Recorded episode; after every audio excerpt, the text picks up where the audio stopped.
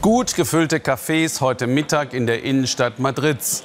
Aber die Menschen müssen jetzt auch im Freien Masken tragen. Denn die Infektionszahlen in Spanien steigen rasant. Müssen bald alle wieder zu Hause in ihren Wohnungen bleiben? Hallo beim Weltspiegel, schön, dass Sie hier sind. Wir blicken gleich auch nach Belarus und nach Mali. Aber erst interessiert uns, wie das Leben, wie Schule jetzt nach den Sommerferien weitergeht, wo die Pandemie große Teile der Welt noch immer im Griff hat. Wohl kaum jemand hätte gedacht, dass sie so schnell nach Spanien zurückkehrt.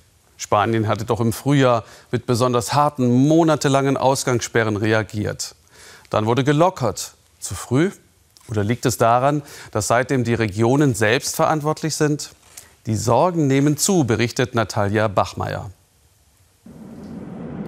Anderthalb Autostunden nördlich von Madrid in Cantalejo zeigt sich womöglich heute schon, wohin Spanien wieder steuert. Ohne Polizeikontrolle kommt keiner rein und keiner raus. Den Einwohnern wird geraten, zu Hause zu bleiben. Ein einsames Desinfektionsfahrzeug zieht durch die Straßen unter den staunenden Augen der Anwohner, die noch nicht so ganz fassen können, dass es jetzt auch sie getroffen hat. Mir war überhaupt nicht klar, dass es hier so viele Infektionen gibt. Und plötzlich haben sie uns abgeriegelt.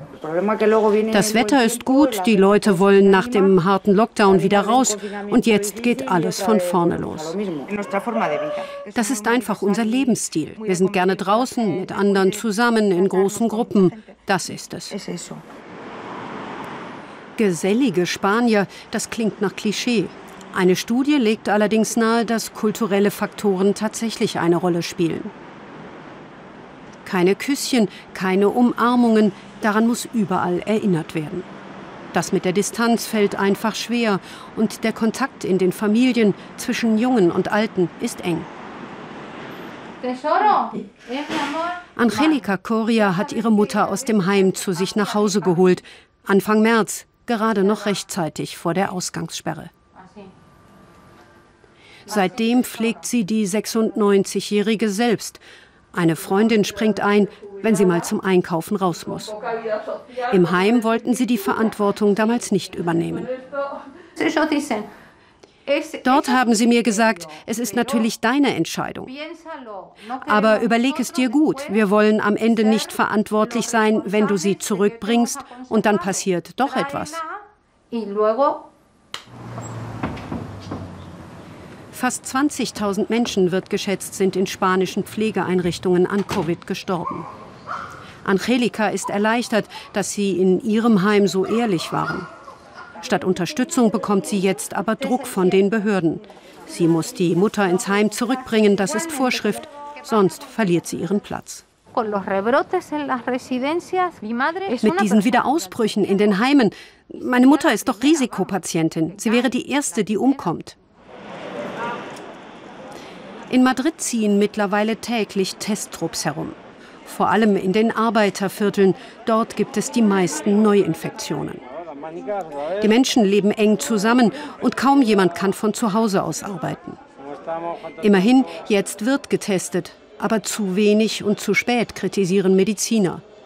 So könne Spanien die Wiederausbrüche nicht in den Griff kriegen.